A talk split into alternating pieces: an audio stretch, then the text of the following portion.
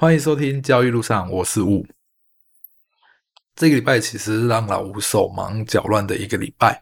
其实上礼拜我记得大家有没有看我播个我写说我外出，其实我其实是去医院。为什么要去医院呢？其实并不是我，而是因为老吴的二宝。有时候自己生病反而觉得还好，可是二宝生病的时候真的会让大人手忙脚乱。那天时候起来的时候，经理就说：“诶，奇怪了。”二宝的尿尿总会有鼻涕的东西，所以当下我们就立刻讲说这个状况，我们立刻去看医生。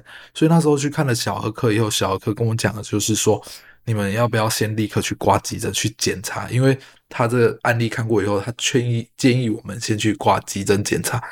而且我很谢谢医生有给我们这建议，我们就立刻跑去医院了。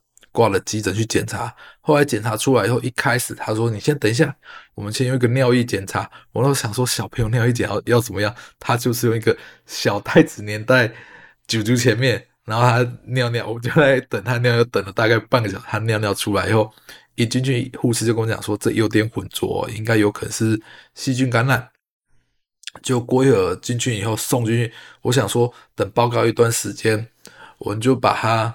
先把小朋友带回家休息，不然在车车上其实蛮不舒服的。就后来一开车，立刻医生打来讲说建议建议我们回来一下，医生要跟我们评估一下。后来评估下去以后，医生是讲说要不要住院治疗，因为这个应该讲就是细菌感染，但是因为我们不确定当下是什么细菌，但是有时候有可能拖下去病。病况会比较严重，然后那时候听到要打抗生素，我们当下其实反应之后是觉得好像不是那么好，可到最后我们还是我就跟经理讲说这要处理，因为医生都说这是其实一个很常见的小朋友的症状，所以你现在先用抗生素处理，等过一阵子报告出来后再对症消药，就不用打抗生素了。所以我们那时候就这样等报告，可是那时候应该是因为假日，所以报告等了比较久。我那时候礼拜四进去。我们到出来到礼拜一晚上才离开病房，就离开那个医院。那时候看到小朋友手就这样小小手就插着那个针管，其实真的蛮心疼的。因为真的就像我们讲，自己生病都没事啊，可是小朋友生病其实真的是会让我们很手忙脚乱，因为小朋友没有办法跟我们正确的讲说他发生什么事，所以只能大人去关心他。所以那时候在医院就和经理人这样在那顾了他一个礼拜，很很谢谢有岳岳父岳母的帮忙照顾大宝。最后在住医院的时候，我真的觉得，其实我们真的赚再多钱，家人其实没有平安也没有很重要。所以我们再怎样，家人健康对我们来说还是最重要的啦。所以家人平平安安是一件很重要的事情。好了，这题外话聊聊了，我们再来聊聊交易上的事情，交易。我们每一笔交易都一定要做吗？我为什么会突然讲这话题？最主要原因是昨天晚上的 CPI。昨天晚上 CPI，我自己本来就是因为我操作方式，我这不是马后炮，我只是单纯讲这件事情。因为我做的交易，我有录影下来。我为什么会想做这个方向？我昨天我摆就是当下状况，我是会去做多的。但是昨天出现一个状况，我就不去做它了。因为如果昨天做下去的话，可能好运的让我赚到很多钱，因为昨天瞬间拉上一一百多点，如果有做下去的话，就可以赚到很多钱。但是我为什么会选择不去做它呢？因为昨天有一个状况，就是在开盘前先上上下扫了，所以会造成在做数据的时候上下架挂的单量会非常少。但这时候如果硬去做的话，就会发生我类似我上次出现状况。我进场之后一进场被损，一进场被损，一进场被损。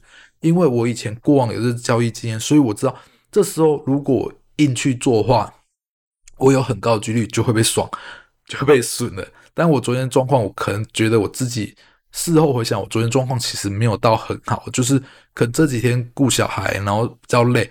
在这状况下，当下反应不是很好，所以我在事后做自己我的盘后检讨。昨天这个状况出现，我应该怎么办呢？我应该可能的话，就是因为我已经知道价格被扫完，价格已经变成真空了，我不不要下那么多的口数。所以，因为我现在数据操作其实是一次口数，就是我会全下了。譬如我能下十口，我就全下十口，然后我停损挂十点，一次最多可能就是赔。赔一百点，但是有时候会被滑价，因为如果在价格成空的话，可能会被滑价。所以我事后再检讨，说我如果下次碰到这状况，我应该怎么去做它？因为每一件事情出现，它都会有一个状况，在这状况出现的时候，我们要用什么应对方式，对我们来说胜率会更好。我昨天想完以后，那既然这状况出现，但是有这状况出现的时候，很大的几率可能会大喷或大杀。那这个赚赔比来讲，我是应该怎么去调整它会更好？后来我想一想，我是不是应该在这个价格真空的状况下，我的口数不要下那么多了，因为下多的话被滑价赔会赔很多。但是我又如果去做这交易可以赚到很多钱，那我是不是口数放小，停损把它拉大一点？就比较不会被扫到，所以这就我到后来去思考的方向。所以我这个东西就是每次应对一个状况以后，我应该去调整它。就是我们那时候前面有讲的，其实每笔交易到底要不要硬去做。昨天这状况，我知道我如果硬去做不好，但是如果我知道怎么去调整以后，慢慢的去改变方法，这个方法有可能就适合我下去做的。但是我会特别去讲的原因，是因为其他状况，就是有时候你到交易的时候。你明明知道这个交易不适合你，这个当下不适合你，如果硬去做，真的不是一件好事。你会常常发现，我们赚了很久，在一次明明觉得不适合时候硬去做，赔了很多钱。